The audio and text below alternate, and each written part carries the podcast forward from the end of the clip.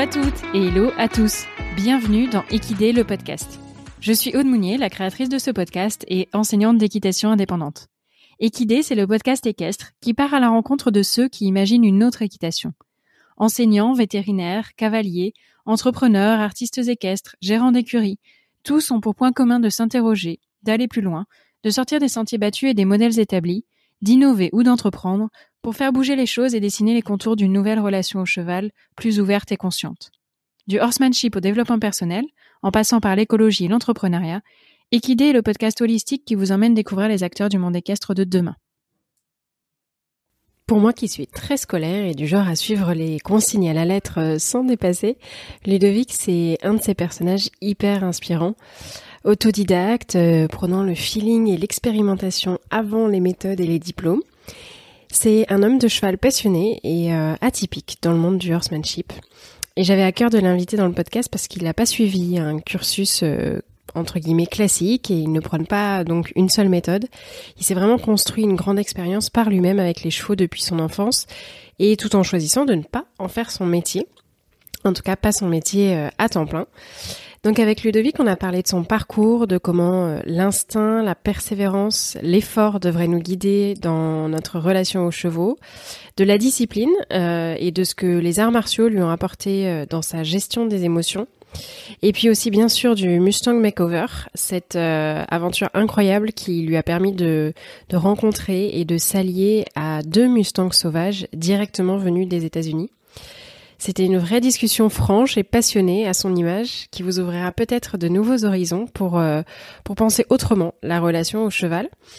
Et tellement passionné qu'on a, qu'on a eu une conversation pendant environ deux heures. Et suite à un petit sondage que j'ai fait sur les réseaux sociaux, vous m'avez dit que vous préfériez que j'en fasse deux épisodes d'environ une heure pour que ce soit plus digeste. C'est ce que j'ai fait. Donc je vous propose de découvrir aujourd'hui la première partie et la seconde partie suivra dans quelques jours. Je vous souhaite une très bonne écoute en compagnie de Ludovic.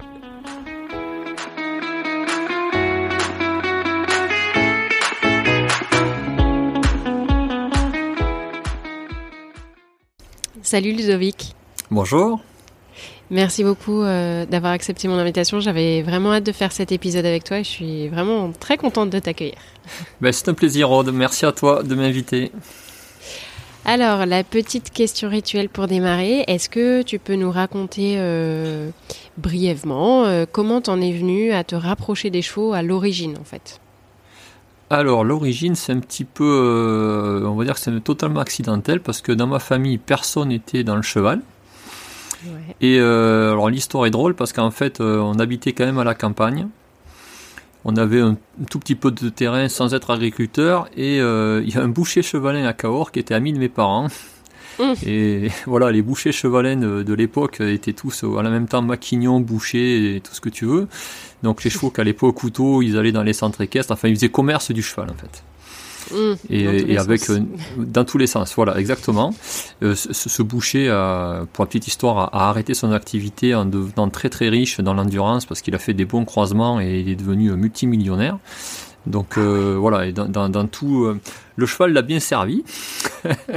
et par accident, du coup, ben, il a demandé un jour à mes parents s'ils pouvaient mettre un ou deux poneys à la maison en disant ben moi ça me les fait brouter puis ça, plaira aux petits. Donc mes parents ont dit oui et c'est comme ça que j'ai eu un, un, jour en rentrant de, de, classe j'étais en CE1 c'est là que j'ai eu mon premier poney un petit Shetland entier. Et ça a vraiment commencé comme ça parce que le, comment dire j'étais pas du tout dans l'idée de de rentrer, de, même à l'époque, de m'inscrire dans un centre équestre ou de prendre des cours, c'était vraiment pas du tout mm. ça. Je, moi, je prenais mon poney, j'avais une serpillière comme tapis, un gros licol en cuir comme ça se fait plus, et puis je partais euh, totalement improbable dans les bois euh, me balader, ce que je ferais pas aujourd'hui si j'avais des gosses, parce que je trouve que maintenant c'est devenu dangereux, alors qu'à l'époque ça l'était pas du tout. Qu'est-ce qui a changé? Oh, mais maintenant il y a, y a, des malades partout, il y a de la circulation, euh, on est devenu, comment dire, euh, ultra protecteur en quelques générations. Moi, je partais, mm. j'avais, j'avais, euh, même après, quand je partais sur des chevaux à, l'âge de 10-12 ans, euh, je mettais pas de bombe ni rien, quoi. Et mm. je partais euh, tout seul, mes parents, ils me voyaient pas de l'après-midi, ils savaient dans quel secteur à peu près j'étais, mais j'avais mon chien, mon cheval, et, mais il n'y avait pas toutes ces voitures qui circulent maintenant, il n'y avait pas, tous ces faits divers qu'on te raconte. Aujourd'hui, moi j'aurais un gosse, je réfléchirais quand même. Je dis déjà, tu dirais, mets un casque, mets ci, mets ça, prends ton mm. téléphone portable, pars pas trop loin.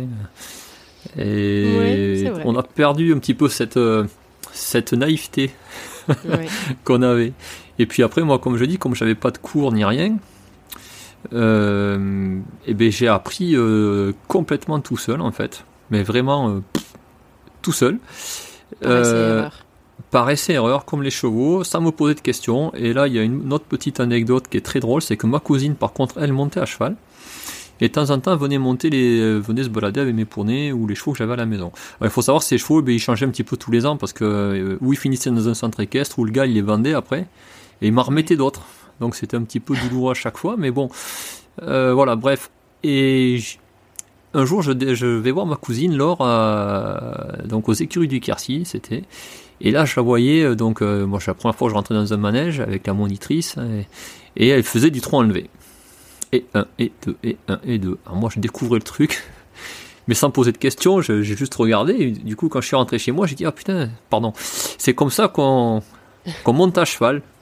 Euh, donc moi j'ai vraiment une monte de de, rien du tout quoi. Et donc me voilà parti au pas à essayer de faire du pas enlevé en fait. 1, 2, 1, 2. J'avais pas compris parce qu'on m'avait pas expliqué qu'en fait il fallait le faire qu'au trop.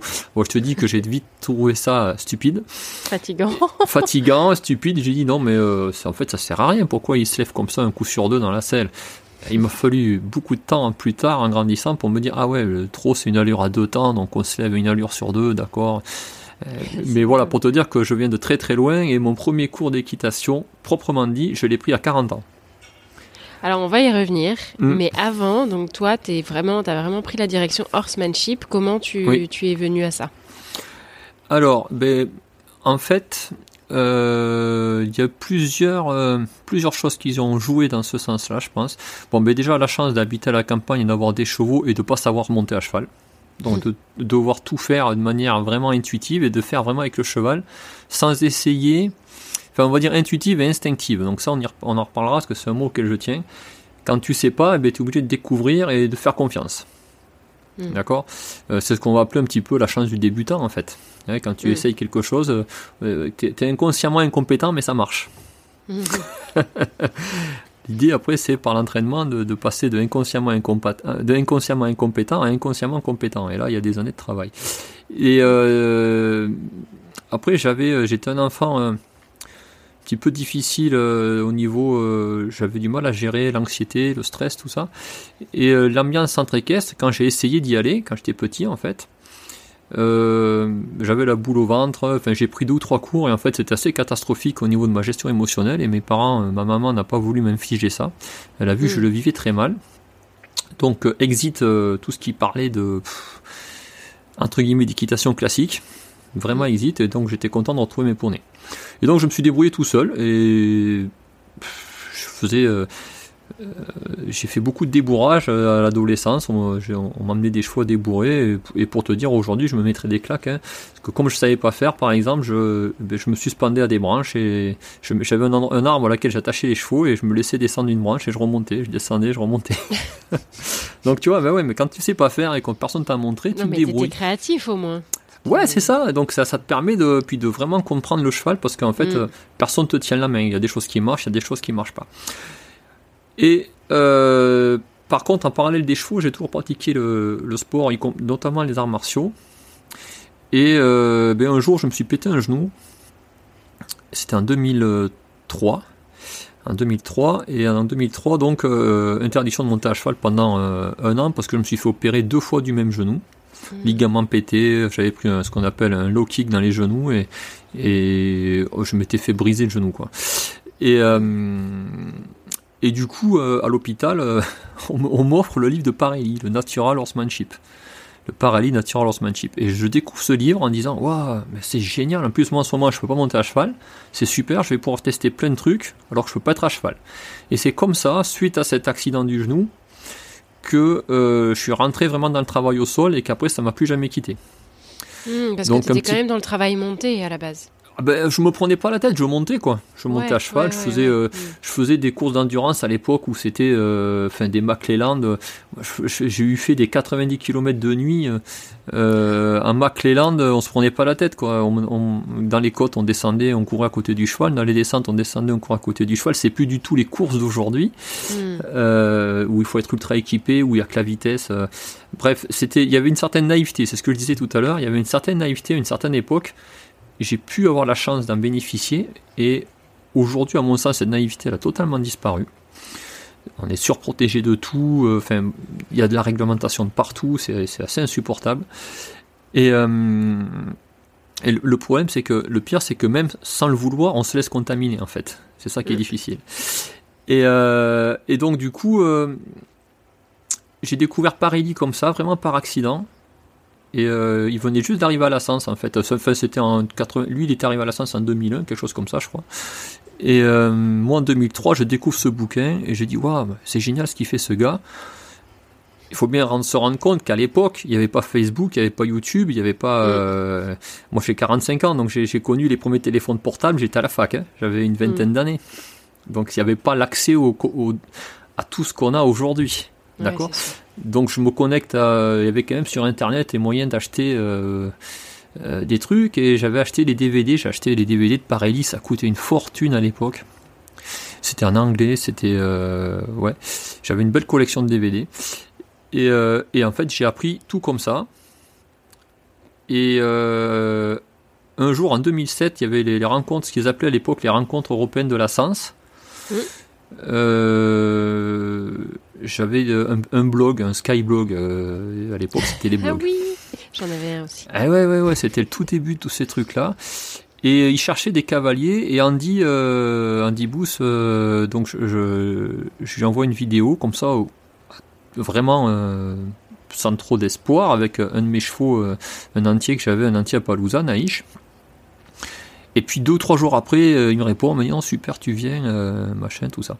Et c'est comme ça qu'après j'ai fait mon, ma première vraie démo, euh, comment dire, importante, parce que moi je faisais des petits salons du cheval, enfin des salons du cheval. C'était pas des salons du cheval, c'était des festivals country, on va dire. Tu sais, où il y mmh. avait tout ce qui touchait au, au, côté un petit peu américain, mais c'était pas vraiment un salon du cheval. Et il y en avait dans plein de campagnes à l'époque. Il y avait le festival du cheval crème, le festival du cheval euh, paint, le festival, ouais, il y avait plein de trucs comme ça, et euh, bon, ça, ça, marchait bien ces petits trucs. Et, euh, et, donc par contre en 2007, donc après ce passage à la Sens, ben là après j'ai commencé à avoir des des, des, ben, des, demandes de stage, des demandes de, de plein de choses auquel dans un premier temps je disais non parce que j'avais pas du tout envie d'enseigner aux humains et j'ai longtemps eu ce il m'a fallu un certain temps pour comprendre parce qu'au début je disais non non moi les humains je m'en fous c'est il y a que les chevaux qui hmm. m'intéressent. Je suis pas enseignant d'équitation je veux surtout pas faire ça euh, c'est vraiment pas mon truc ça m'intéresse pas du tout. Moi je débourre des chevaux je prépare des chevaux. Ben sauf que effectivement euh, à chaque fois que je rendais des chevaux, il y avait quand même ce petit décalage où je me disais, ouais, bon, le cheval il est bien préparé et tout, mais j'avais toujours ce truc qui me tracassait de, de trahir le cheval et lui avoir, de lui avoir fait croire un monde qui n'existait que dans le périmètre de chez moi, quoi. Mmh. Ou, euh, ou dans des endroits autres spécialisés, mais qui, qui étaient encore vraiment à l'époque très très rares. Hein. Euh, voilà. Et, euh, et c'est là que j'ai compris, ben, à force de parler avec Andy, à force de parler avec, euh, de lire beaucoup de bouquins, de réfléchir avec plein de personnes, que en fait, ben voilà, en fait, si tu veux vraiment aider les chevaux, ben ça sert à rien d'entraîner les chevaux. En fait, il faut entraîner les humains. Hmm. C'est un peu ce qu'Andy dit aussi. Hein. C'est ça. Et du coup, je suis parti dans dans mes premiers stages, et puis euh, et puis depuis, j'ai jamais arrêté. Mais ce n'est pas ton métier. Non, moi, genre, j'étais hyper surprise de. Ouais, ouais, ouais, ouais. Moi, là base, je suis scientifique. Enfin, alors, j'ai un cursus, mais moi, je suis vraiment arrivé dans le cheval. Je suis. Euh, à chaque fois, ça, ça, surprend les gens parce que je suis vraiment un peu un ovni dans le sens. Euh, je me suis jamais destiné à être enseignant. Je me suis jamais. J'ai. Il y a plein de trucs bizarres. À la base, je suis chimiste, moi. J'ai une maîtrise de chimie avec un 2 SS. Donc, aujourd'hui, ça va être l'équivalent d'un Master 2, je crois. Ouais, c'est ça, ouais. Ouais, donc j'ai fini mes études au laboratoire d'ingénierie des procédés de l'environnement à l'INSA Toulouse, donc tu vois, ça avait rien à voir. Voilà. Et euh, j'étais spécialisé dans tout ce qui était euh, traitement des eaux, euh, des eaux urbaines, donc en fait les eaux usées, donc les stations d'épuration si tu veux. Donc ma formation c'est comment faire en sorte que l'eau des villes, des cités, soit bonne pour être rejetée au milieu naturel. D'accord. Donc, avec des problématiques d'azote, de phosphore, de, de, de, cuivre, de, voilà, de tout, tout, un tas de choses. Et donc, mon métier, c'est ça à la base. Ma mm. passion, c'est le cheval, mais mon métier, c'était ça.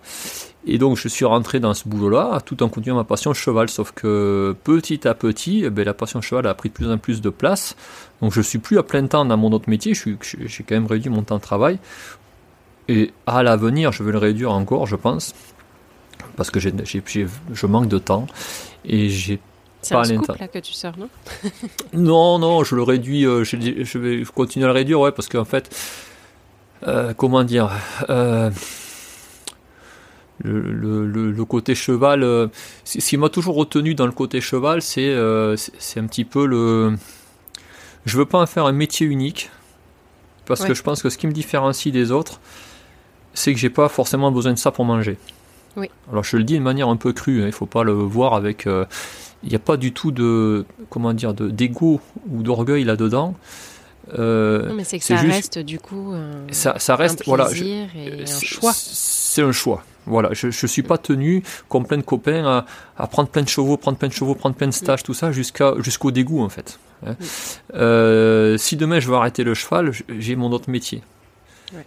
Tu vois et, et, ça me permet aussi, parce que dans mon autre métier, je suis. Alors maintenant, dans mon autre métier, je fais presque plus de. Je fais plus du tout de chimie ni rien. En fait, le cheval m'a beaucoup aidé à plein de niveaux parce que, comme je te disais tout à l'heure, j'étais quand même assez compliqué quand j'étais petit. C'est pour ça que je faisais des arts martiaux. C'est une des choses qui m'a canalisé, le cheval aussi. Mais j'étais vraiment un timide maladif, mais vraiment un timide maladif. Euh, avec des, répercussions sur plein, plein de choses. Et puis la seule façon que j'avais de régler mon stress, c'était euh, la colère et l'agression. Hmm. J'étais un petit peu turbulent et compliqué. Euh, et alors tout ça pour dire quoi? Qu'aujourd'hui, en fait, je suis spécialisé dans le management. C'est qu'en fait, aujourd'hui, moi, je, ce qui m'intéresse, c'est de faire en sorte que des équipes de gars fonctionnent bien entre eux. Hmm. Et c'est comme les chevaux, si tu veux. C'est 100% comme les chevaux.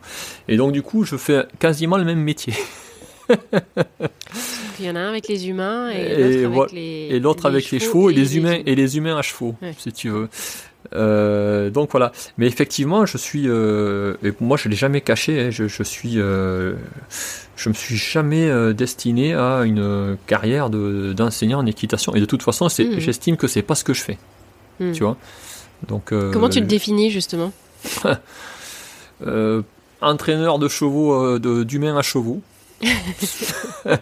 Euh, médiateur entre dans la relation homme-cheval, j'essaye de d'affiner les angles, euh, d'être médiateur. Alors médiateur maintenant, il faut faire attention parce que c'est un petit peu galvaudé, c'est-à-dire que moi je fais pas de la médiation au sens euh, thérapeutique, si tu veux, c'est parce que c'est voilà, je suis pas je suis pas du tout dans une approche genre équici ou équithérapie, c'est pas du tout. Il y a des gens très bien qui font ça, c'est pas c'est pas mon job. Euh, mais en tout cas, j'essaye de faire en sorte que les humains méritent davantage leurs chevaux, si je devais le dire comme ça. Et il y a beaucoup de travail à ce niveau-là, pas par mauvaise volonté, il y a plein de gens qui ont. Alors il y a des gens qui veulent pas changer, veulent pas apprendre, mais il y a plein de gens qui veulent apprendre. Moi j'ai déjà un stage, euh, pas tous les week-ends, mais euh, si je voulais, oui. Mais j'ai régulièrement des, des, stages complets avec plein de gens qui veulent apprendre et qui, ben, qui se cherchent parce que ben, après c'est comme pour tout il y a des produits dans le marché, sur le marché, il y, a, plein de gens qui font de, belles formations, plein de produits, mais après, euh, chacun, euh, par rapport à ses affinités ou ses attentes, va se diriger vers euh, la formation d'un tel, la formation d'un autre. Mm. et c'est une chance qu'on a aujourd'hui parce que Aujourd'hui, le dimanche, enfin tous les week-ends, si tu veux faire un stage de CSO, de dressage, de, d'équitation de, travail, de ce que tu veux, de, nutrition, de massage équin, de, de, horsemanship, ce que tu veux, il y a des stages tous les week-ends. Mm, mm. Ce qui n'était pas vrai il y a encore une vingtaine d'années. Il y a une vingtaine d'années, si tu si n'allais pas dans un centre équestre, euh, le savoir, tu l'avais pas. quoi t'avais pas accès quoi. Ouais, le digital a beaucoup aimé. le digital a beaucoup aidé. À ce soit au euh, courant des choses, à ce qu'on puisse se voilà. C'est ça, et ça c'est un vrai vrai progrès. Euh, donc je sais plus pourquoi je te disais ça, parce que tu vois, je parle beaucoup. Et, euh, parce que du coup, les gens viennent à toi pour euh, se former mieux par rapport à leurs chevaux. Mm. Qu'est-ce qui, pourquoi ils viennent à toi? Qu'est-ce qui te différencie en fait, tu penses? Ouais, je pense que c'est justement le fait que je pense que ma force. Alors, je pense que j'ai deux.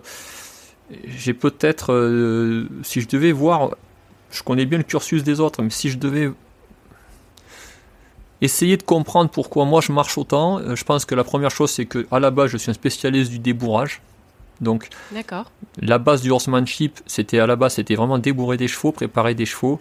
Donc ça, j'en ai bouffé, mais pendant toute ma vie. Donc ça, je, je, sais de quoi je parle quand je parle de débourrage, et c'est ce qui m'a formé vraiment à, une, à comprendre les chevaux, vraiment.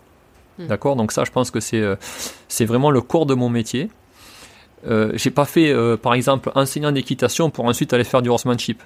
Mm. Tu vois, j'ai pas du tout fait ce, circuit-là. Euh, ensuite, il y a l'apport des arts martiaux qui ont quand même énormément jalonné ma vie, tout comme les chevaux. Donc, j'ai beaucoup, je fais beaucoup de parallèles entre les arts martiaux et ce que j'ai appris dans les, et ce que je continue d'apprendre, parce que je n'ai pas arrêté.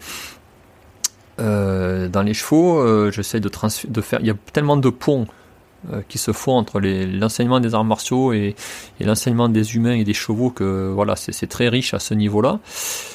Et euh, zut, j'avais dit quoi? qui différencie Ouais, ouais j'ai passé, j'ai des longues journées. Alors au bout d'un moment, je fatigue. C'est en fait, je fatigue sans m'en rendre compte parce que je suis pas du tout fatigué, mais je vois que j'ai le cerveau des fois qui qui, qui, qui, qui chante un peu. Euh, donc je disais, ouais, les arts martiaux, euh, le fait que je sois à la base un débourreur, et puis le fait que j'ai, mine de rien, le fait de pas avoir euh suivi de cursus et d'avoir énormément galéré à comprendre tout ça. Hmm. Ce qui fait que je sais exactement par quoi passent les gens. Et je le, je le retrouve systématiquement dans les élèves. Quand j'ai des élèves, je sais où ils vont se planter. Parce que hmm. j'ai fait les erreurs.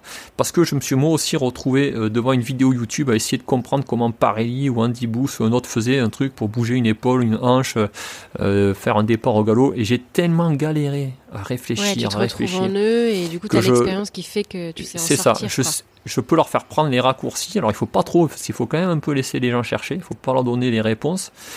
Mais euh, je pense que ce qui m'a aidé, ce qui fait la différence, c'est que au niveau de ma pédagogie, c'est que je sais exactement où les gens vont chercher, où ils vont se planter et qu'est-ce qu'ils vont pas comprendre.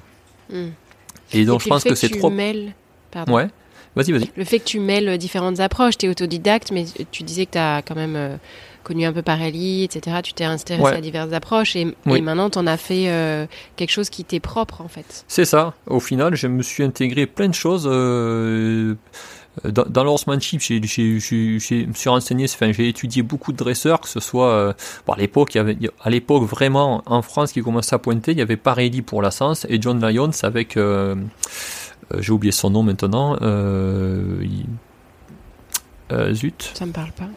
Si, si, il y avait une enseignante euh, très connue, euh, mais je crois qu'elle a, cessé son activité, euh, qui, a été représentée, qui représentait en France l'enseignement de John Lyons. Donc il y avait ces deux enseignements-là. Et il y avait Monty Roberts. Mais Monty Roberts, j'ai jamais après, enfin, intuitivement, j'ai jamais accroché avec ce, ce personnage-là. Puis ensuite, je me suis renseigné sur les anciens, c'était les Buck Brannaman, les Tom Dorrance, les, les Ray Hunt, tous ces gens-là. Et puis après, je suis parti. C'est après, une fois que j'ai bien intégré le horsemanship, que je commençais à m'intéresser au dressage. D'accord. Et c'est par le horsemanship que j'ai compris le dressage, alors que quand je lisais un bouquin de dressage, j'y comprenais que dalle, j'y comprenais rien. Et en fait, euh, je me suis intéressé un petit peu sur le tard, à, ben voilà, il y a, a, a 4-5 ans de ça. Et maintenant, ce que j'essaie d'approfondir et d'améliorer chez moi, c'est euh, ce bagage de dressage que j'ai pas, que je suis en train d'acquérir, et que, ben, euh, voilà, que j'essaye de, de, de, de de partager aussi avec mes élèves, parce que du coup, je, je me suis quand même aussi pas mal spécialisé dans les longues graines. Ok. Et euh, donc les longues graines, c'est un vrai outil maintenant que j'utilise énormément depuis 6-7 ans sur tous les débourrages, sur tout ce que je fais avec les chevaux, et jusqu'au travail de deux pistes. Et, euh, et c'est comme ça d'ailleurs que j'ai rencontré Patrice Franchet d'Épéré, je sais pas si tu vois qui c'est.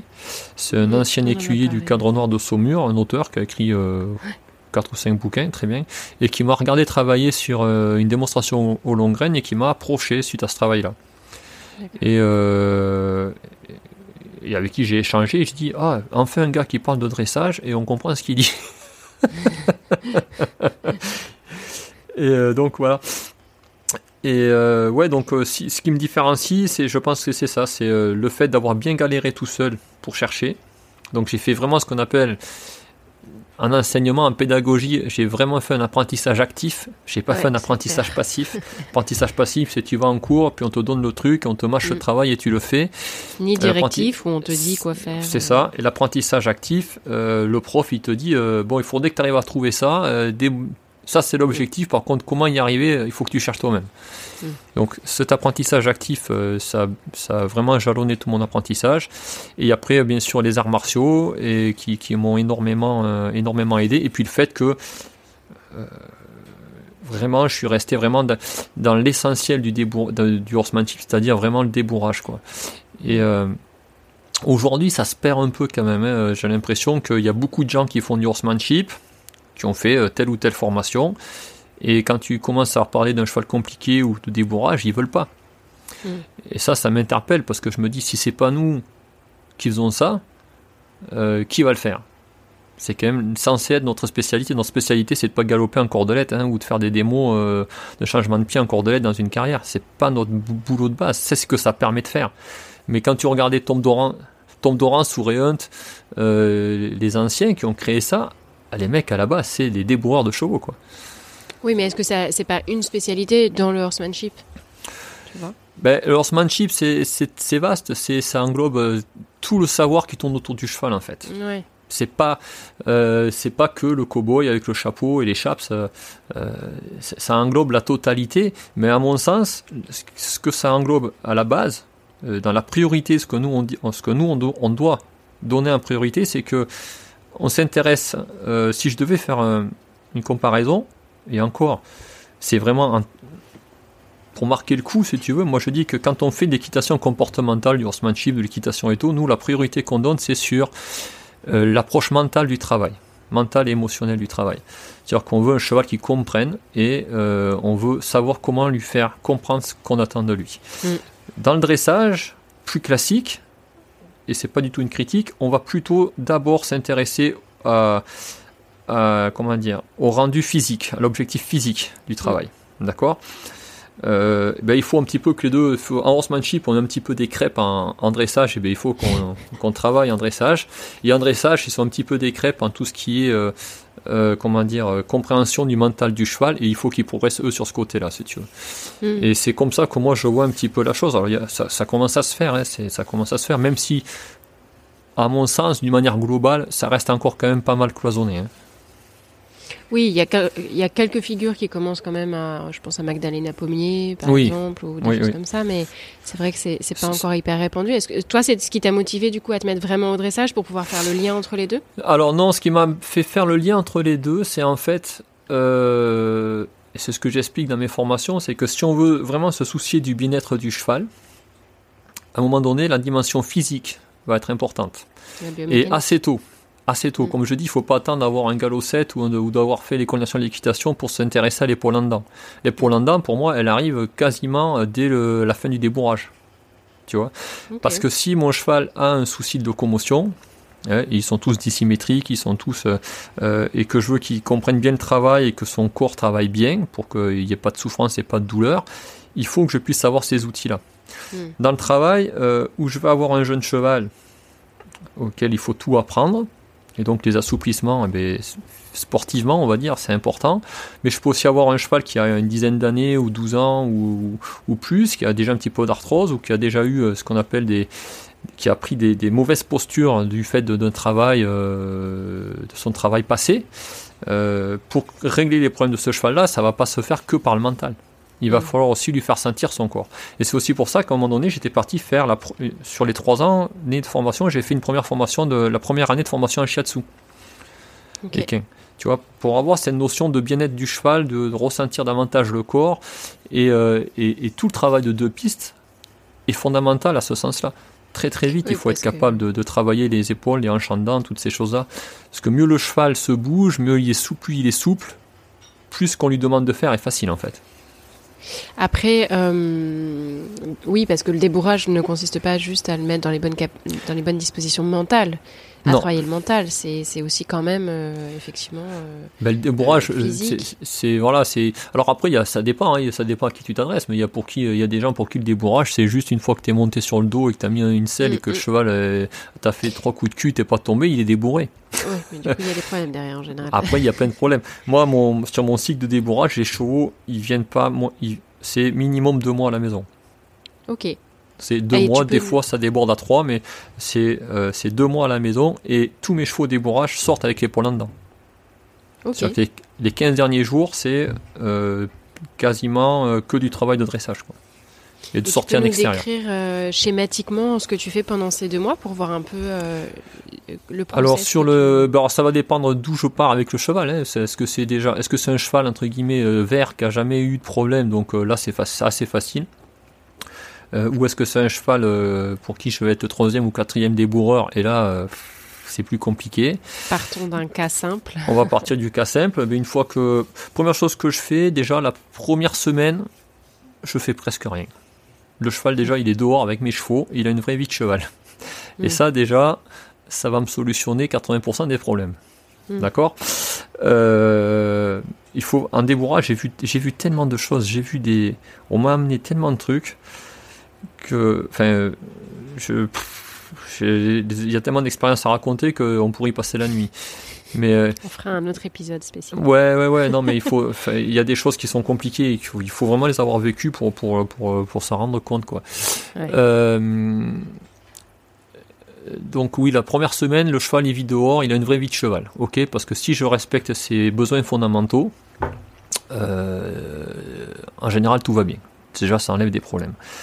Ensuite, il y a toute la partie acceptation de l'humain, donc euh, tout le travail au sol qui va prendre à peu près euh, trois, grosses semaines exclusivement sur le travail au sol, donc euh, mobilisation des hanches, des épaules, tous les process d'habituation par les approches retrait, les, les conditionnements par l'approche, tout ça, toutes ces techniques-là, pour finir ben, avec la green ball ou le flag sur le dos du cheval en déplacement, tout le travail sur le cercle changement de direction. Préciser, euh, les, les, outils là dont, que tu cites? Alors la green ball par exemple, c'est euh, ceux qui connaissent pas, c'est les, les, gros ballons.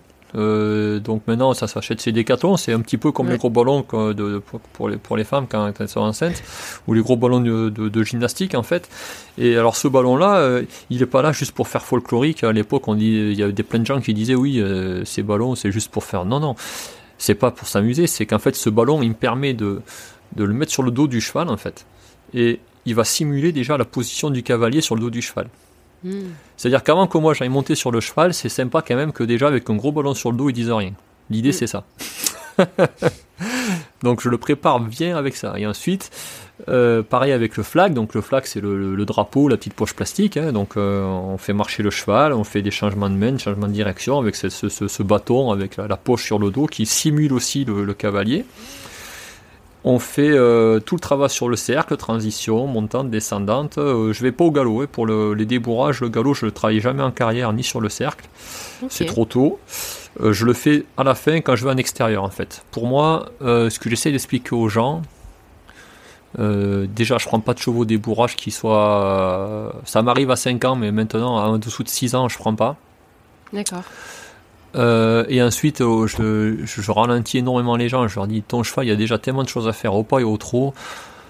Galoper c'est bien, mais euh, je veux dire c'est pas c'est pas la finalité. Enfin moi je suis passé vraiment à autre chose quoi. Donc le cheval, pour moi, il va à la fin du débourrage, on va sortir en extérieur, on va faire des balades et puis il va galoper en balade quoi. Mais, mais c'est vrai qu'on a tellement dans l'idée cette image du cheval qui galope et qu'on doit aller travailler aux trois allures, etc. Ouais, etc., ouais, mais avant déjà d'avoir vite aller dans les allures supérieures en fait. Et ouais, mais il y a un vieux dicton, il y a un vieux dicton qui disait euh, euh, qu'on reconnaissait le niveau de dressage d'un cheval à la qualité de son pas. Hmm. Parce qu'avant, les anciens écuyers, ils n'avaient pas les grandes carrières comme on a aujourd'hui. Ils avaient des petits manèges en plein centre-ville et ils travaillaient beaucoup au pas en fait. Hmm. Et euh, la gymnastique, moi je préfère que mes, des gens ils s'intéressent à comment on fait une épaule en dedans plutôt qu'être content parce que le cheval galope. tu vois? Aujourd'hui j'en suis rendu à ça quoi. Et euh, donc voilà, les trois premières semaines c'est travail exclusif au sol. Ensuite, avec euh, commencer le, on commence le montoir à peu près la quatrième semaine et on fait la transition avec les longues graines. Donc là, aux longues graines, c'est intéressant parce que le cheval il va commencer à aller dehors. Euh, il avance, c'est lui qui affronte la vie, il me, il me suit pas bêtement. Je suis dans son dos, donc déjà quand il commence à être dans son dos, à s'arrêter, reculer, tourner, trottiner avec un humain qui lui court derrière, quand ça, ça se passe bien, c'est pareil, c'est une sécurité de plus pour le débourrage. Ok. Et puis dans les longues graines, on est encore une fois, on apprend déjà, on a deux rênes. On est plus qu'au travail au sol en longe, si tu veux. Il y a tourner à gauche, tourner à droite, s'arrêter, reculer, avec deux actions de rêne. Hmm. Donc dans le, débourrage, ça, aide beaucoup. Ensuite, moi, je fais en même temps le ponying. J'ai introduit le ponying. Alors le ponying, c'est le, travail avec un autre cheval. Donc c'est pas le dextre. Hein. Le dextre, c'est aller se balader en extérieur avec un cheval à côté de soi. Le ponying, c'est euh, avoir un bon cheval de travail. Et depuis ce cheval de travail, en hauteur, donc pour que le cheval s'habitue à avoir un cavalier en haut, je vais mettre en place ces mobilisations de hanches, d'épaule, d'arrêt, de reculer, mais depuis un autre cheval, si tu veux. Donc là, ça me permet euh, d'avoir des manips en sécurité, parce que moi je suis sur un cheval déjà, et de d'avoir ce cheval à côté de moi et qui me commence à me voir d'en haut, quoi, si tu veux. Hmm. Il est en liberté, lui? Non, non, lui, il est tenu en licol et en longe. D'accord. D'accord? Euh, et là, on travaille en fait. On fait exactement le même travail que tu as en horsemanship classique au sol. Mais tu le fais depuis un autre cheval. Euh, puis là, on arrive à 3, 4, on arrive à la cinquième semaine, et là, on va commencer à vraiment rester un peu plus à cheval, faire un peu moins de sol, et retransférer tout ça en carrière, au pas, au trot, les mobilisations de hanches, d'épaule, et puis les deux dernières semaines, on va sortir en extérieur, commencer à galoper, et puis en carrière, on va commencer à mettre un petit peu les épaules en dents. Mais les épaules en dents, comme je les ai mises aux longues graines, et comme je les ai mises dans le travail à l'épaule assez rapidement, euh, en conduite à l'épaule, eh ben en fait, quand j'arrive monter, c'est facile pour le cheval. Il n'y a pas de galère. Et physiquement, t'as pas de blocage ou? Très rarement, euh, très rarement, parce que quand tu, as, quand tu sais l'amener, en fait, alors une épaule en dents, il y a 50 façons de la faire. Moi, je suis. Alors, ça me fait marrer de parler de ça parce qu'il y a des gens tellement plus qualifiés que moi pour parler de ça.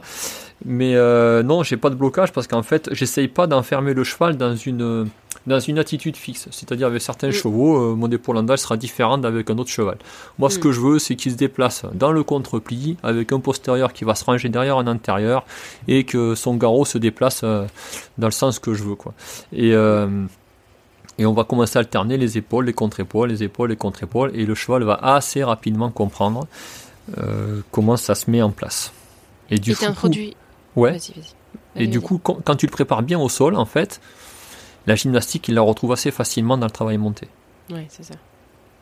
Et dans le débourrage, tu introduis la liberté ou pas du tout?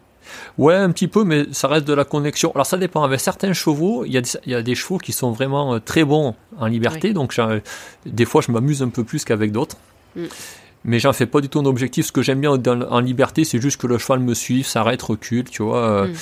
euh, qui, qui, reste connecté avec moi, qui, qui me colle un petit peu partout.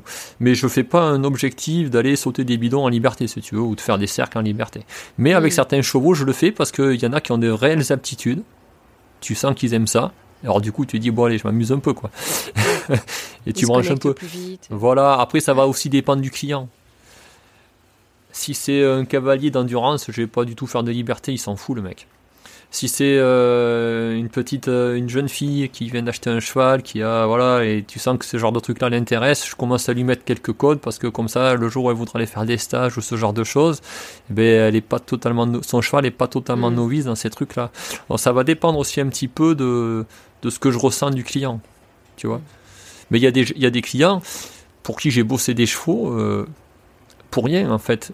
donc moi je disais en rigolant, moi tu me payes, je m'en fous, mais euh, tu veux pas apprendre et alors par exemple j'expliquais j'avais un client euh, j'ai eu un, cheval un champion de France à la maison au travail champion de France euh, pur arabe et qui avait des, problèmes d'embarquement notamment dans le van donc j'explique à la personne comment il fallait monter le cheval dans le van sans monter dans le van que le cheval devait y aller tout seul donc on amenait on conduisait les épaules on le laissait monter il avait pris confiance tout ça et au final, la personne, euh, quand, j'ai voulu, quand je lui ai rendu le cheval, j'ai essayé de lui expliquer. Et puis, oh non, euh, c'est trop compliqué comme ça. Euh, moi, il me suit, je monte, il monte avec moi. J'ai dit, ouais, c'est ton cheval, c'est ta vie, tu fais comme tu veux, mais dans 15 jours, ça va recommencer. Oui, et tu sauras comment réagir. C'est ça. Le problème, c'est que les gens, et moi, je, me, je suis très. Je suis, je suis assez. je suis très compréhensif en tant qu'enseignant avec les élèves, parce que je sais par quoi ils passent, je connais bien l'enseignement pour plein de choses. Euh, par contre, je prends toujours le parti du cheval. Et il y a une règle que j'explique à tous mes élèves, c'est euh, si tu veux être exigeant avec ton cheval, la première chose, c'est commence par être exigeant avec toi-même. Tu peux pas demander à, ton cheval de donner une réponse impeccable quand tu sais même pas lui demander la bonne, de la bonne manière. Donc il faut d'abord que les gens y bossent, ils bossent, ils bossent, ils bossent. Et c'est très dur de travailler. Encore faut-il se demander si on fait de la bonne manière. Exactement. Il y en a beaucoup qui se posent pas la question, qui font, et c'est soit ce qu'on leur a enseigné, soit euh, la façon dont ils pensent qu'ils font bien les choses. Mm. Et, Mais en plus, pas forcément. si tu veux, en France, on est arrivé euh, à un... Alors moi, je suis un petit peu fâché avec l'esprit français sur ça. Alors, pourtant, je suis français, mais, mais euh, on est dans la surconsommation. Surconsommation de méthodes. Il y a combien de gens qui ont qui sont abonnés à 5-6 chaînes de formation, qui font des, enfin, aujourd'hui, moi j'ai fait une, une formation l'année dernière parce que j'ai lancé une chaîne de formation aussi et je me suis formé l'année dernière en marketing et tout et le, le gars il m'explique et il a raison en plus. Si tu veux marcher Ludovic, c'est pas compliqué. Il faut que tu vendes une formation facile, rapide, pas chère. Mm. Et j'ai dit je vais avoir un problème parce que avec les chevaux c'est pas ça et puis même euh, philosophique, philosophiquement, c'est pas du tout ce que je veux faire.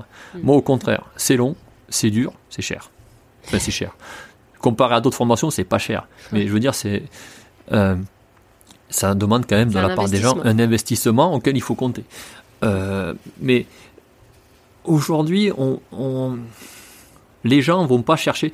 Tu vois, je, je lisais ce matin sur Facebook il y a un gars qui propose une formation en six mois pour pouvoir enseigner en profondeur la méditation. Quand je vois ça, ça me fait marrer. Il faut savoir que mon tibétain, il passe 90 000 heures à la fin de sa vie à avoir médité, et il n'a pas encore commencé à comprendre. Mm. C'est ce qu'ils disent eux. Il y a un gars qui t'explique qu'en six mois, tu vas devenir un expert de la méditation. Il faut qu'il fasse fermer tous les temples bouddhistes. Hein tous les temples zen, tous les, il faut qu'il fasse tout fermer. Aujourd'hui, on va t'expliquer que tu peux apprendre. Il y a un gars là, euh, j'ai son bouquin, parce que par curiosité, je me suis fait prêter. Je sais pas si tu as suivi, alors euh, je sais pas si on peut pas forcément donner son nom comme ça, mais il y a un gars dans le cheval qui t'explique. Il a écrit un bouquin qui s'appelle Monter à cheval sans jamais tomber. Ah ouais, non, je connais pas. Voilà, donc c'est un soi-disant docteur quelque chose. Euh, il a débourré, soi-disant, 5000 chevaux, dont des Mustangs en 20 minutes. T'as envie de dire, mais pourquoi tu participes pas aux compétitions, tout ça? Parce que si tu débourres des Mustangs en 20 minutes, t'es un dieu, mon pote. Et en fait, c'est que du flanc. Quand tu creuses derrière, le mec, rien du tout. Mais par contre, ça se vend énormément. Ça se vend énormément. Parce qu'il y a cette idée de facilité. Aujourd'hui, cette facilité, elle nous intoxique. Moi, je suis pour, euh, je suis ouvert à plein de trucs, mais vraiment à tout parce que tout m'intéresse. Mais euh, j'ai un peu de mal quand. Euh, faut pas que je vexe les gens, c'est difficile parce qu'il y, y, a des gens très bons. Mais aujourd'hui, presque, on va t'apprendre à monter à cheval ou à régler les problèmes de ton cheval en regardant ton cheval en photo, quoi. Tu vois, avant de regarder une conversation que j'avais il y a pas longtemps sur le fait qu'on a peut-être perdu le goût de l'effort. Tu vois, on, a on est très vite récompensé pour tout ce qu'on fait. On, je vais sur Instagram, je scroll, hop, tout de suite je suis diverti. Euh, je vais sur mon appli, je commande à manger, hop, ça arrive tout de suite. Et, euh, exactement. C'est exactement le goût de l'effort. Mais euh, c'est pas c'est pas forcément conscient ou quoi, mais c'est que le, monde d'aujourd'hui fait qu'on est très vite récompensé pour ce qu'on mm pour ce qu'on veut. Euh, je, vais sur Netflix, j'ai mon film tout de suite. Je n'ai pas à économiser des semaines, à réserver une séance euh, au cinéma, etc. Mm. Même si c'est encore possible. Et, et, je sais, je sais plus qui c'était, mais on, parlait de ça et du coup cette personne disait qu'en fait, on, du coup, on a perdu ce, goût de l'effort ou cette euh, ce, non-choix qu'on avait de faire un effort pour obtenir quelque chose. Aujourd'hui, on a le choix, donc on se facilite la vie. Oui, on se facilite la vie, puis on se perd, on se perd dans plein de trucs. Enfin, euh, et les gens ont une idée biaisée des chevaux. Les gens ont une idée biaisée des chevaux. Euh, pensent, alors souvent, en plus, en pensant faire bien. Hein. donc on ne peut pas leur jeter la pierre parce qu'ils pensent faire bien. Donc euh, ils pensent vraiment que ce qu'ils disent, ça va aider le cheval ou le protéger. Donc ça, il faut respecter ça. Mais comment dire on débourrera pas un cheval en jouant du tambour ou en jouant de la flûte amérindienne je suis désolé de, dire ça, pourtant j'aime bien lire plein de choses sur ça, mais, mais on va pas débourrer un cheval en tapant dans un tambour. Il faut arrêter de rêver, quoi. ou alors, si vraiment c'est possible, si vraiment ça existe, je veux le voir parce que moi je veux apprendre, mm. vraiment. Mais voilà, aujourd'hui, tu peux être dans le soin des chevaux euh, enfin, moi, tu vois, enfin, c'est difficile d'aller sur ce terrain-là parce que je veux pas. Euh, mais aujourd'hui, tu peux être euh, spécialisé dans le soin des chevaux en ayant fait six semaines de formation. Tu es naturopathe, tu sais à peu près tout sur tout, mais en fait, tu sais pas grand-chose, quoi. Et, oui, après il y a l'expérience derrière aussi. Il y a l'expérience qui va, y a qui va venir derrière, mais c'est cette idée un petit peu aujourd'hui qu'on essaye tout. On est en perte de, on est en perte de, on a perdu le goût de l'effort. On est en perte de référentiel. On est en perte de, de, et on cherche des réponses parce qu'on voit bien quand même qu'on est un petit peu dans la panade, donc on cherche des réponses un petit peu partout. Mm. Et quand on échoue quelque part, eh bien on change de méthode, on va chercher ailleurs. Et puis ça va pas non plus là. Alors on va chercher encore ailleurs. Et puis ça va pas non plus là. Donc on a des gens qui sont moyen partout mais bon nulle part. Et on a ça même maintenant dans les arts martiaux. C'est-à-dire on a des gens, ils vont faire 6 mois de judo, un an de taekwondo, 8 mois de karaté. Et au, bout de 5 ans, en fait, ils sont ceinture jaune dans tous les arts martiaux du monde, mais ceinture noire nulle part. Et cette idée-là, moi j'essaie un petit peu de d'alerter parce que alors c'est bien parce que après tout chacun est libre de faire ce qu'il veut mais à un moment donné. C'est une ouverture sur. Ouais, ouais, ouais, c'est une preuve d'ouverture. Mais à un moment donné, quand ça va pas, ou quand on n'avance pas, il faut arrêter de chercher des excuses euh, un petit peu ailleurs ou de remettre tout en question. Souvent, pourquoi ça marche pas C'est parce qu'on n'a pas suffisamment de détermination, parce qu'on n'a pas suffisamment de discipline et parce qu'on n'a pas suffisamment de persévérance. Et euh, moi, ce que j'ai appris dans la vie, c'est que si tu veux progresser, c'est une règle, hein, c'est les trois mots que je t'ai dit, c'est euh, détermination. La détermination, c'est plus que la volonté, parce que la volonté, c'est vouloir faire. La détermination, c'est vouloir aller au bout. La discipline. La discipline, c'est ça. C'est-à-dire aujourd'hui, si tu veux demain courir le marathon de New York, eh ben c'est pas euh, euh, en restant comme il te raconte à la télé avec la super ceinture électromachin qui te dit que tu peux perdre 10 kilos avec la ceinture tout en regardant la télé que tu vas courir le marathon de New York. Ça veut dire que tu vas te lever, euh, tu vas y aller 4 fois, 5 fois par semaine, tous les jours, enfin, pendant 6 mois, avec un programme diététique, avec. Il n'y a pas photo. Si tu veux réussir ces trucs-là, les mecs, ils ont énormément de discipline pour terminer ça. Mm. Et ensuite, donc euh, la persévérance, parce que la persévérance, eh ben, tu vas échouer. Et là aussi, on perd beaucoup de gens parce qu'ils échouent et ils commencent à douter, ils abandonnent. Mais il faut échouer pour avancer. C'est parce que tu te plantes que tu te remets en question et que tu réadaptes ton tir. En fait, il y a un vieux dicton qui dit j'échoue, je ne perds jamais, ou je gagne ou j'apprends. J'apprends, oui. Tu vois? Et ça, on l'a vraiment perdu. Parce que parce qu'on est quand même dans une discipline qui était militaire à la base en France, mhm. euh, enfin une, une, activité qui était militaire. Et, et, là, de ce que tu dis, on, est, on a basculé dans l'inverse, quoi. On, c'était peut-être un petit peu trop, mais, euh, mais maintenant on a basculé dans l'inverse. On a fait peut-être du, du, du, cheval, de l'équitation, quelque chose de, de, je sais pas, peut-être trop simple, ou on l'a vendu comme étant quelque chose de, de simple et de. Voilà, je pense qu'il y avait besoin de le. Des trucs pour le démocratiser, mais que maintenant il faudrait peut-être trouver un juste milieu et, euh, et, et revoir un peu euh, comment est-ce qu'on mais on, peut faire on, du cheval, quoi. On peut faire ça parce que ce qu'il y avait avant, ça n'allait pas.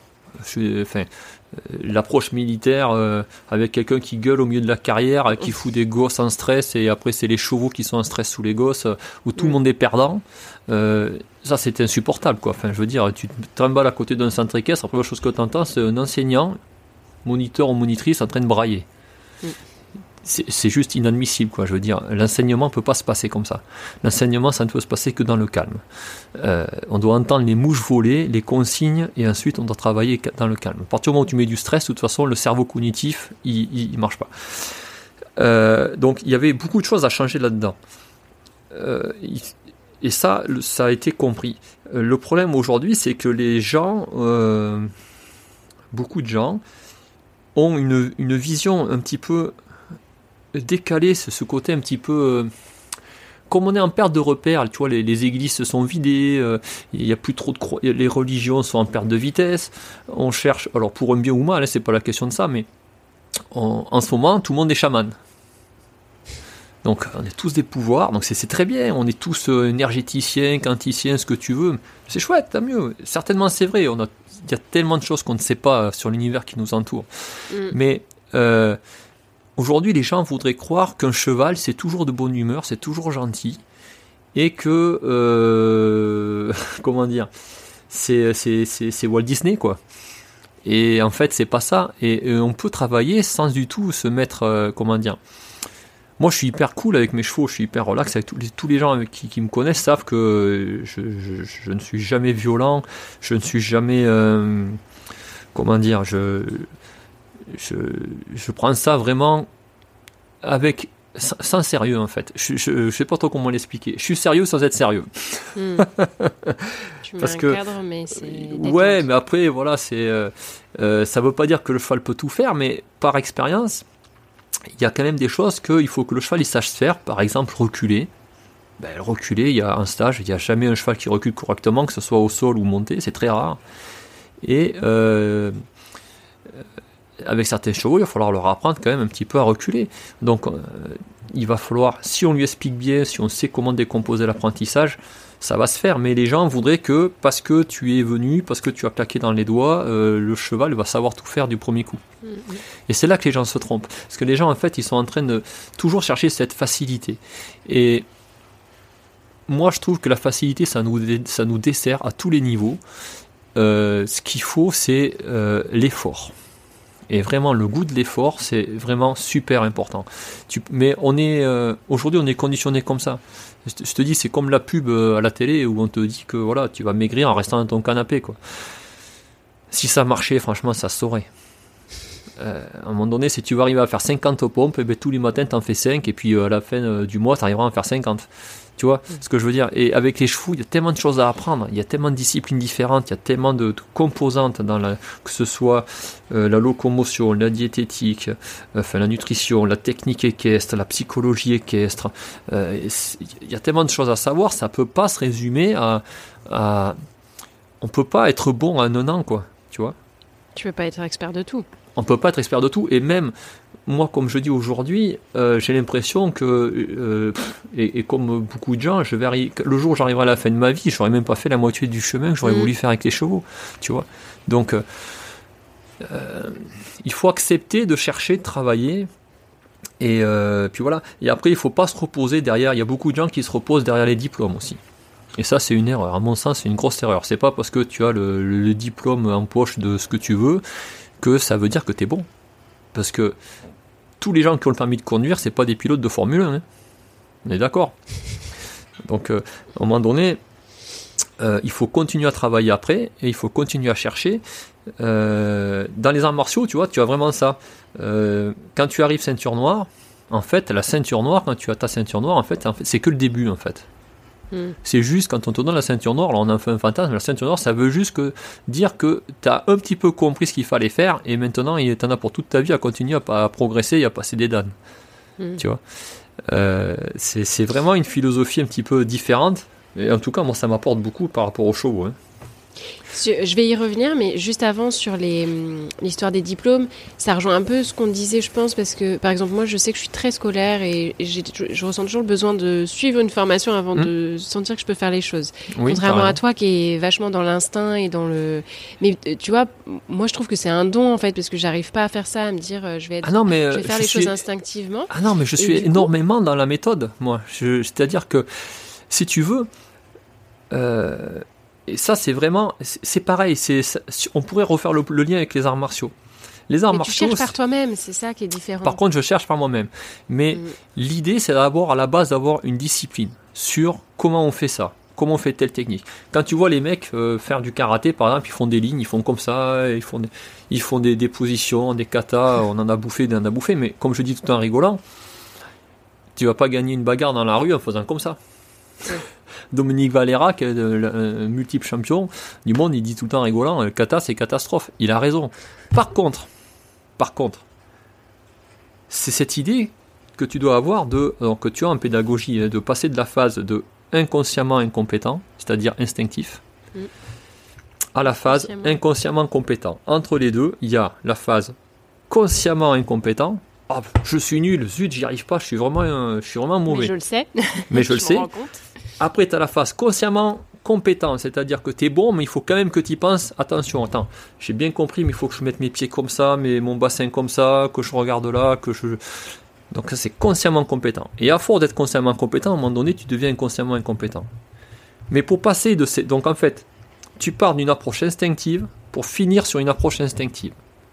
Tu es inconsciemment incompétent, tu passes à inconsciemment compétent. Ça veut dire que tu es instinctif, tu ne réfléchis plus. Le non-pensé. Mais entre les deux, la phase inconsciemment incompétent et la phase consciemment compétent, c'est tout sauf instinctif. C'est là où tu vas mettre une méthode et où tu vas bosser, bosser, bosser, bosser. Pour un moment donné, Bruce Lee disait ça. Euh, quand il a écrit son livre, à la fin de son bouquin, c'est un truc qui m'a marqué. Et je te parle, c'est un bouquin que j'ai lu il y, a, il y, a, 30 ans de ça. À la fin de son bouquin, la dernière page, c'est maintenant que tu as lu ce livre, il te faut le brûler. Brûle-le, ça ne sert plus à rien. C'est à toi de découvrir. Mais ça veut exactement dire ça. C'est-à-dire qu'à un moment donné, tu suis quelqu'un qui a sa propre méthode, qui t'enseigne un truc, mais c'est bon pour lui. Après, il faut que tu te l'adaptes à toi-même. Ouais. Et après, il faut pas tomber non plus dans le piège du, du gourou. C'est-à-dire qu'il y a des gens aussi, ils ont tellement besoin d'avoir un gourou que quand ils ont quelqu'un, ils voient que ça, que ça, que ça. Moi, mes élèves, ils te diront tous que je les pousse à aller voir n'importe, enfin pas n'importe qui dans le sens euh, péjoratif, mais je leur dis aujourd'hui tu es avec moi, demain tu es avec quelqu'un d'autre, après demain tu es avec quelqu'un d'autre. Pourvu que ce soit cohérent pour ton cheval. Par exemple, euh, si je devais faire euh, le parallèle le plus simple à faire, c'est que nous, par exemple, quand je dis nous on fait reculer les chevaux au portrait avec le stick ou avec la main, ou avec le ou au mm.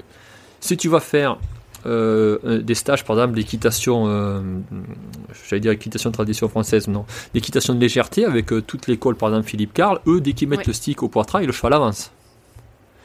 Donc, on peut pas dire, par exemple, quand tu es avec un enseignant horsemanship, quand tu mets le stick au poitrail, tu recules, et quand tu es avec un enseignant type Philippe Carl, quand tu mets le stick au poitrail, tu avances. Tu vois, il faut juste pas tomber dans ces pièges-là, par rapport au cheval, parce qu'il y a un souci d'exclusivité du signal. Le signal, si, si ça, ça veut dire recul, ça ne veut pas, ça, veut pas, dire galope vers moi, d'accord? Mais une fois qu'on a pris ça en conscience, il faut voir plein de gens. Moi, j'ai vu plein de monde. J'ai vu plein de monde.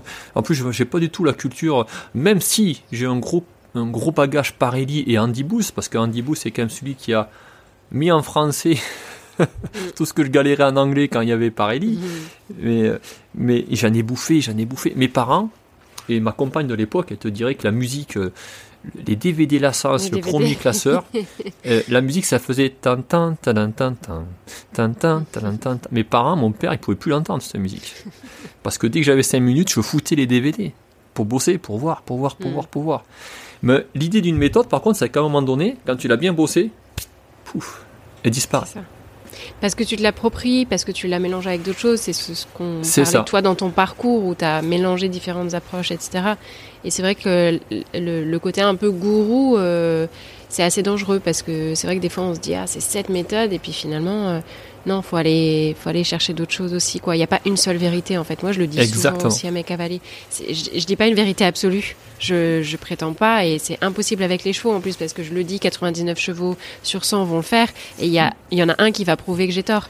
Exactement. Donc il n'y a pas de vérité absolue mais mais c'est vrai que euh, cette recherche de sens dans laquelle on est tous euh, nous a peut-être euh, trop conditionnés à aller chercher le diplôme ou la méthode en oubliant un peu que derrière c'est l'expérience et donc c'est vraiment même avec une formation ou une méthode il faut aller après expérimenter et, et se faire sa propre sa propre démarche quoi.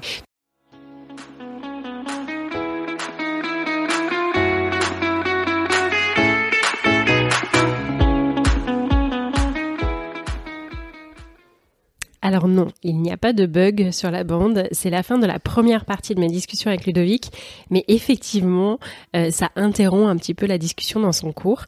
Euh, j'espère qu'elle vous a plu et qu'elle vous invite déjà à de nouvelles réflexions. Je vous donne donc rendez-vous la semaine prochaine pour la deuxième et dernière partie de l'épisode, dans laquelle Ludovic parlera euh, plus précisément des arts martiaux et du Mustang Makeover. C'était une aventure assez incroyable avec les Mustangs sauvages sur laquelle il reviendra en détail. En attendant, si c'est pas déjà le cas, pensez à suivre le podcast sur Facebook et Instagram, même si je suis pas toujours régulière pour poster. J'aime beaucoup échanger avec vous et euh, comme je l'ai fait pour cet épisode, j'essaie de donner des nouvelles et demander votre avis euh, pour m'aider à faire avancer le podcast.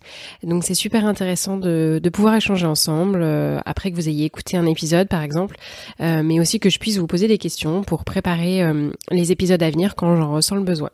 Je vous dis à la semaine prochaine pour la suite de cet épisode avec Ludovic. Belle semaine à tous et prenez soin de vous.